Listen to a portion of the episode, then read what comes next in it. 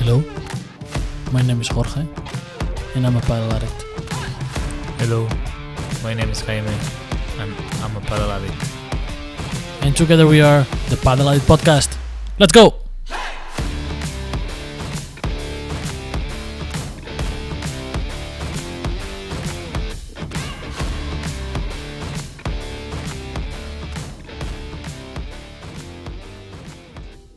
Welcome back, my fellow padel addicts, to a new episode of Padel Addict Podcast, the first padel podcast in the US. I'm here with my brother Jaime. How are you doing today, Jaime? I'm doing great because we're back with another episode. Uh, exactly. hopefully, this one for all the players that are beginning to play padel, hopefully it'll be it will be helpful for them. Yes, as Jaime just said, uh, we have kind of a different episode today, and that's because we've been having a lot of feedback lately, and this kind of feedback makes me happy because that that's, that means that the padel growing here in the US. I'm saying this because there's a lot of people that they start to play padel, and we see in the club that they are starting to play padel, and uh, when they ask us and they know that we have a podcast, they tell us, "Oh, do you guys have an episode about padel?" For beginners, padel 101, like the basics of padel. And we were like, hmm, Not yet, not yet. I mean, but we are, now we will. as our name said, we are really padel addicts, real addicts. So we focus on the on the deep padel with all the details. Exactly. And you know, for people that are starting to play, that might be a bit a little bit confusing, especially you know if we're talking about names of the pros or things uh, like that. So Yeah. this one is uh, focused for all those players that are now starting to play, and you know they need a few tips for them to help them grow their game and play better. As the name of this episode said, this is Padel 101, the first class of padel that you need to know, the first steps, the basics of padel. And so is that that we're gonna start with the material, right? The the material that you need to play to play padel. Exactly, because if you are listening to this, it's probably because you already played a few matches Mhm. and you're starting to love the sport and get addicted. So, you know, probably for the first games, you probably borrow a racket from someone or you just playing with your running shoes. But you know, now you want to buy your own racket and your own shoes. So, what what should you buy and where? The first two things are, I would say, the shoes. Really important because if you guys don't know, or probably you guys know already, the padel courts they have a little bit of sand on it. You know that's because if not, it would be like so slow. So they try to give a little bit, of, a little bit more speed to the game, to the ball as well. So good shoes, especially uh, for clay, right? Tennis shoes. If for any reason you find difficult to find uh, padel shoes, uh, specific padel shoes, you will find a lot of tennis shoes that they are made for clay courts.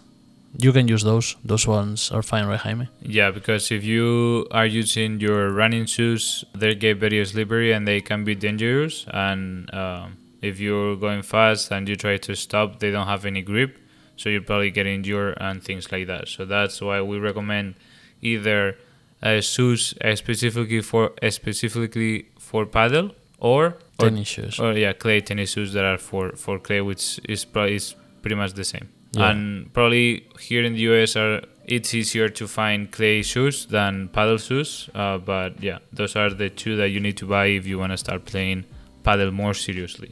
Exactly. But what about the rackets, huh? So that's the other most important thing uh, in padel: the racket or pala. That's fundamental to play the sport, right? Mhm, yeah, that's why we. I mean, that's I think the name of the sport. Padel is in English is Pala, which is which is the name of the racket. Anyways, um, this is very important because if you don't know, there's a lot of different rackets in the market.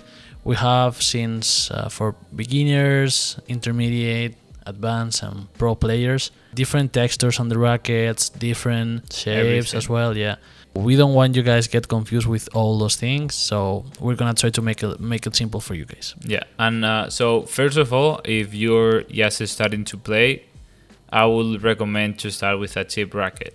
So, uh, f- I think you will need to set a budget for you. Like depends on how much you want to spend. If you you know if you don't want to spend too much money. I think the rackets probably like the the ones for beginners they range from 50 to 120 dollars, Yep.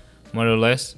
And you know, if you, I would say, if you don't have a tennis background, I will go for the cheapest one, uh, one of the cheapest ones, Yes. uh, around 50, 80, 90 dollars. I think uh, that that's good for someone that don't, don't have a tennis background because you you wouldn't be able to tell the difference. Exactly. And the reason why is because those rackets they help you a lot. They help you with the rebounds, they help you with the feeling with the ball. So don't because you see the pro players play with uh, good rackets, don't buy those rackets because if you are starting to play the sport, uh, you're gonna find those rackets like really heavy. The sweet the sweet spot is really really small, and they're gonna be like really difficult for you and for your game.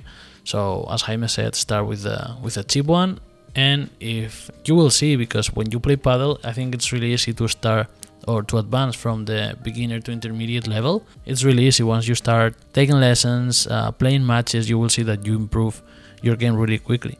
So maybe you will need a better racket soon. So start with a cheap one, and then when you feel more comfortable with your game, maybe you can buy a better racket. Exactly, and you know, for those shots that are close to the glass and you know you're afraid to hit it, uh, if it's a cheapest racket, you you know you won't be thinking that much about the pa- the racket, and you'll be thinking more about about your game, kind of. But uh, on the other hand, though, if you come from a tennis background, you're a really good tennis player, I would recommend a more expensive racket. So just closer to 120 150 dollars i think you can find uh, good rackets for that price. And you know if you come from tennis you probably know brands like uh, head babolat adidas uh, brands like that. They also may make padel rackets. So if you like those brands you can buy from from uh, those manufacturers. But there's uh, how many brands there are in the market? Well, well, actually in the US, not that many, but in yeah. the us yeah it's more difficult to find uh, but in the world, yeah, it's like crazy the Yeah. amount of brands that that, you- Yeah. that you have. there's a lot of them and you know usually these ones that i mentioned they're usually around the world so it'll be easier to find those ones the ones that make also tennis rackets and but yeah i mean there's also up uh, upcoming brands uh, especially here locally we have blanca padel Yeah, it's a US born brand brand. and uh, if you are a beginner they have great, they will have great prices for beginner intermediate and advanced players and you know that's also a great option to start uh, your game with a paddle like this Yeah, exactly. Really good quality as well. So, so yeah. Uh, we also say the. I mean, we're saying uh, we're recommending you rackets to buy, but obviously, if you start just starting to play padel, you don't need to buy a racket right away. We also recommend to try the racket. So maybe you can rent the rackets at, at your padel club. Usually it's like five dollars, or if you're lucky, maybe just presenting your ID, they can like borrow you one to play to play for a game. And uh, if you see if you have like rackets in mind and you see people playing with those rackets, ask them. Don't be afraid. Usually, for my from my experience, people are really nice and they let you try your racket for I don't know maybe for a game or something if you're playing with them. So see how you feel with the racket and and then buy it. yeah that's that's one difference that we have here in the us compared to ex- spain for example. Uh, we don't have that many options in stores in physical stores that you can try. So everything in our experience everything that we bought is online and we haven't been able to try it.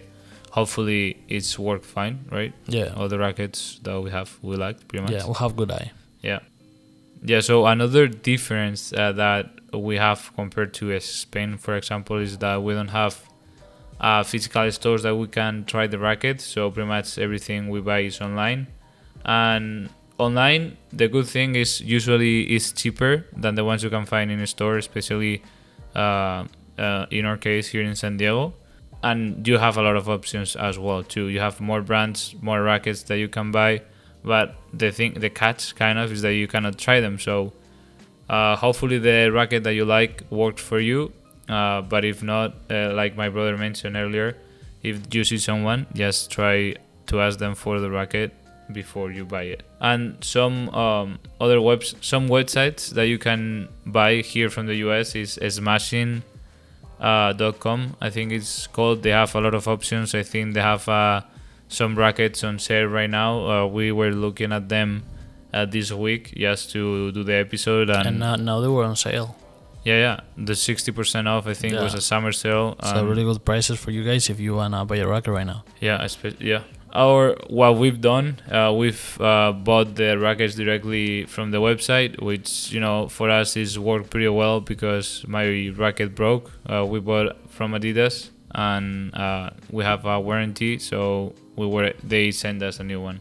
Yeah, that's right. Uh, excellent customer service, and that's that's uh, that's obviously a good thing. And also, it's a pro because you have the warranty. If, if you buy from other brands that uh, other websites that are not directly from the manufacturer, you don't know if you're gonna have uh, the warranty or not. So yeah, that's our experience. Yeah. Um. All right. Moving on from the material, we're gonna go a little bit deeper into the game of padel, the beautiful game. We're gonna go over a little bit of what the shots, the most common shots that you can you can do on padel. Yeah, I think so. I think the shots that you know padel is known for and are pretty much specifically specifically for padel. That's crazy because it's insane the amount of different shots that you can do. Obviously, we don't again we don't want you guys to get confused with all those words and different shots, but just for you to know, I would say the most important ones is the lob. Yes. As Bobita said, Bobita is a professional padel player. We had him here in our podcast. He said that the lob was the most important important shot uh, because you have the option to put your opponents back in the court and you can take the net really easy. Also, another. Um, so, just so you know, guys, well, the names are in Spanish, um, so hopefully you can understand. But the uh, the other one is uh, bandeja. What what would you say is a bandeja? It's like a defensive shot. It's like an yeah, overhead. yeah, exactly. Is I would say it's a counter attack for the lob because if they lob you, you can do a bandeja and immediately go back to the net, so you don't lose your position, right? Exactly. It's not really an attacking shot that people uh, used to mix with uh, the bandeja with the other one, which is the víbora. exactly the vibora. The vibora is an attacking shot. It's like really similar to the bandeja, but it's like way more faster and the ball doesn't bounce at all. Exactly. Uh, that's that's definitely an attacking shot. well, another uh, kind of curious one is uh, la chiquita. I love that one. which yeah we, we like a lot. Um, it's it's a defensive shot too. It's it's kind of like a drop shot, but not a drop shot. So when your opponents are coming into the net, you hit a soft shot just over the net to their feet, so you know they cannot attack the ball, and then you it's like I would say the dink in pickleball when you try to make that shot. You know, for those pickleball players that they try to know padel more, uh, maybe it's like a little bit of a reference, right? But yeah when you I think it's I, I I don't know about that much about pickleball, but I think it's called the dink, the shot that you hit to the kitchen, you know, yeah to keep playing on on the kitchen. So it's a little bit of of that, more or less, right?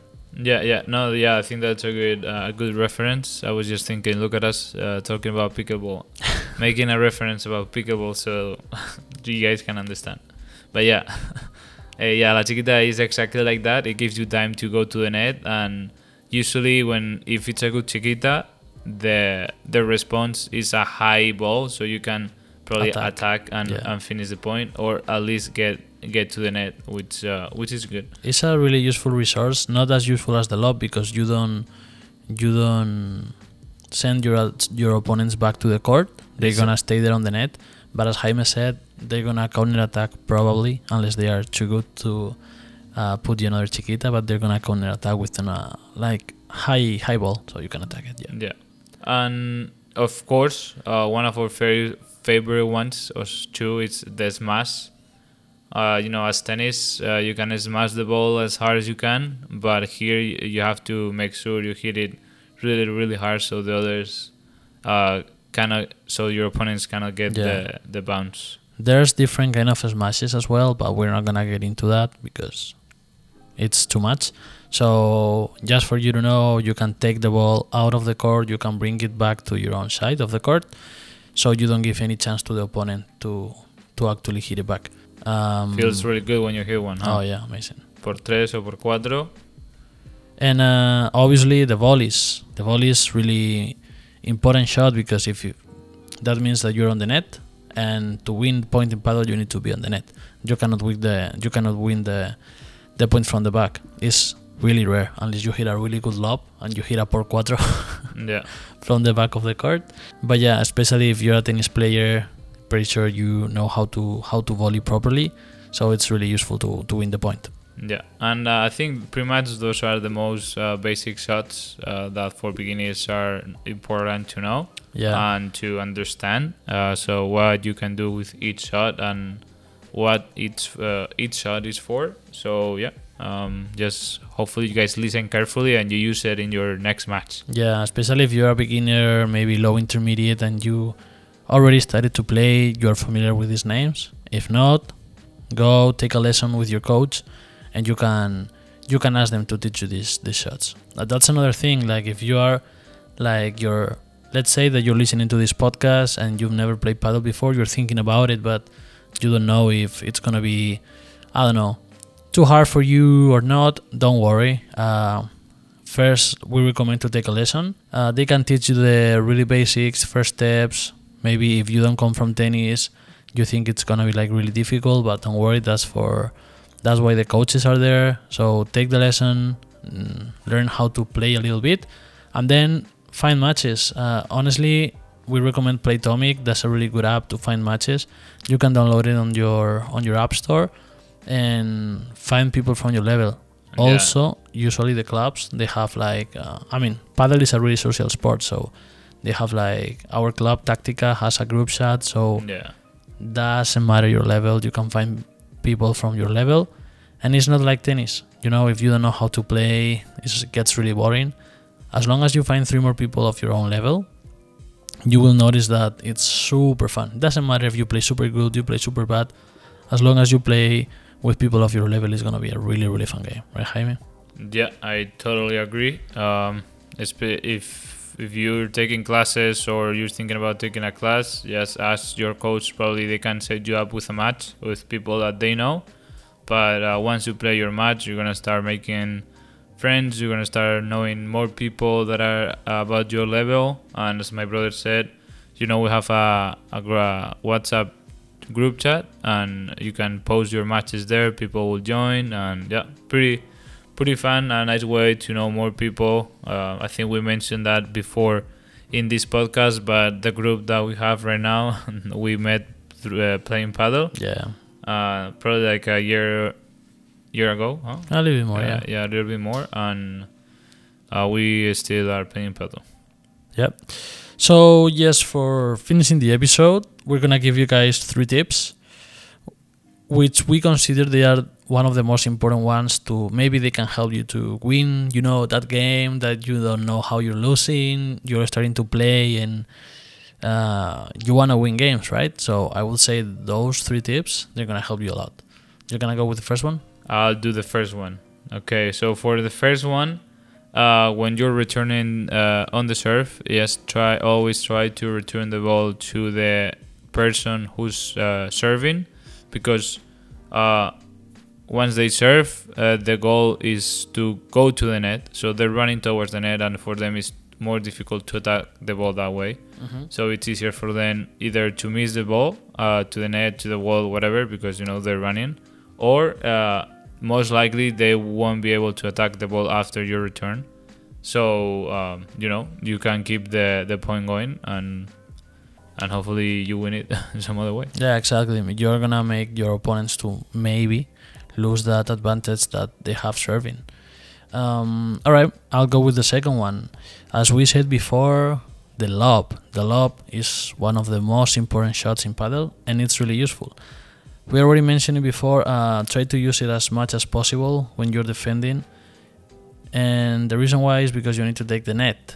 You need to take the net to win the point. Okay, so try to send your opponents back to the court, take the net, and try to finish the point on the net. Uh, and we think that the best the best way to do it is by lobbing. So Especially when you're yeah when you are a beginner, uh, the best way to do it is uh, like you said is by doing a lob and you go towards the net, and that brings me to the third tip that we have for you guys, beginners, uh, which is uh, that you and your partner uh, have to move always together, especially uh, you know at these stages when you're yeah, just starting at the to play. beginning, that's a really important thing. So if you're both defending, you're both defending. Uh, when you're both attacking, you're both at the net. And once you guys are both at the net, you know you have to kind of to um, move like like the wipers in your car. You know you both move to the right. When the ball is on the right, you both move uh, to the right.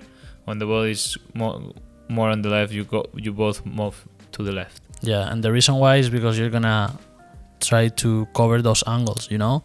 So try to reduce those spaces or those gaps in between you guys. So that way is because Jaime said about the wipers, you know, because you need to move simultaneously left and right. Also, um, back and front, you know, when you're going to the net, tell your partner, "Come on, come on, let's go to the net," and you guys move all both together to the net.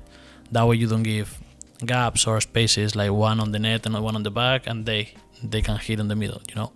That way you're covering covering all all those spaces. on the court. Yeah, exactly. But I have a question for you. You know, you know, we're talking uh, too much about the lob. What if uh, you're facing a, a couple and all they do is is throwing lobs to you back and forth? What do you do? I hate that. I hate that. What's the what's the we've uh, we've talked about it with a couple of our friends too. Uh, that happened uh, to us, and I don't know. For for me especially, uh, one way is to just to Keep doing the same. more lobs. I mean, if you're gonna attack, you're gonna probably have more chances to lose the to lose the point. Yeah, but that's what I was gonna say. They're not taking risks. They're not, but you know, once you start as much, not as much in the ball, but you know, imagine that uh, you you keep doing bandejas, bandejas, bandejas, and then if there's a short lob, I will just try to smash it, and because w- even if you miss a few at the beginning, probably you're gonna start making more shots, and uh, you know they're probably gonna stop doing that if they see that you're smashing the lobs they're they're throwing. That that's a good option, but what if they're doing that because they see that you're missing your overheads or that you have a weak bandeja or a weak smash, especially if you're a beginning a beginner, you don't have a good smash or a good overheads. Well, I mean, you know, you just keep trying until you you're improving. That's one way to improve and practice. Yeah. That's a that's a that's an option, but I would say it's more for intermediate to advanced players that they actually know how to smash the how to smash the ball. I'm saying this because uh, if you guys imagine that you're facing someone and you don't know how to beat them, that happened to us. Yeah. And uh, you know, my brother and I always kind of discuss our games, try not to get too mad at each other uh, on our right back home. But if you know of someone uh, or they're playing you in a certain way that you don't know how to how to beat them, just let us know in the comments. Send us a DM in our Instagram, and we'll try to uh, give you a, a few tips on uh, you know strategy, some strategies to see if, if you can uh, beat them for Yeah. finally for the first time. Yeah, we feel you. We've been there. We've been there. You know, we haven't, especially me, I haven't beat Marta, Marta Morga in a long time. Uh, the day that happens, I don't know what I'm gonna do. Probably I'll throw a party or something. I don't know if Marta is listening, but yeah. Yeah. If you have any questions about uh, you guys, beginners, especially about the game, uh, the, any rackets, just uh, let us know. Don't be afraid to leave it in the comments Exactly. yeah. or DMs if if you want to. Yeah, and we'll try to give you our best advice. If you're here living in the US, you know that padel is growing like crazy. So you have a lot of courts uh, all around the US, especially in Miami, Florida. There's where all the courts basically are. But you also find courts, for instance, in Texas, Nevada, Miami, Philadelphia, and of course here in California. That's where we are from. We have courts here in San Diego and uh, LA LA. as well. And I think they're they're building more up north, but in Sacramento and probably uh, more in San Francisco. I think yeah, that's, that's, a, amazing. yeah, that's a good part. We see more and more courts uh, growing every day here in the US. So yeah, uh, if you guys don't know where to play, just look at uh, these states. And you probably find a, a court. Yeah, as we said, padel is a very social sport, and I'm pretty sure you will find new friends to play with in a short period of time. Alright, guys, so that's uh, the end of today's episode. Hope you guys like this episode. All of you beginners and those players that they've been playing only a few games and you're just starting starting to play this sport. Alright, guys. Again, as always, thank you for listening to to us to this podcast. We love the support. As always, we feel how the sport is growing, how we are growing as well, and we're really happy to do that. Um, you can listen to this episode in Apple Podcasts or Spotify. Uh, you guys can also follow us at Padel Addicts Lower Score Podcast. And See you guys on the next episode. see you later.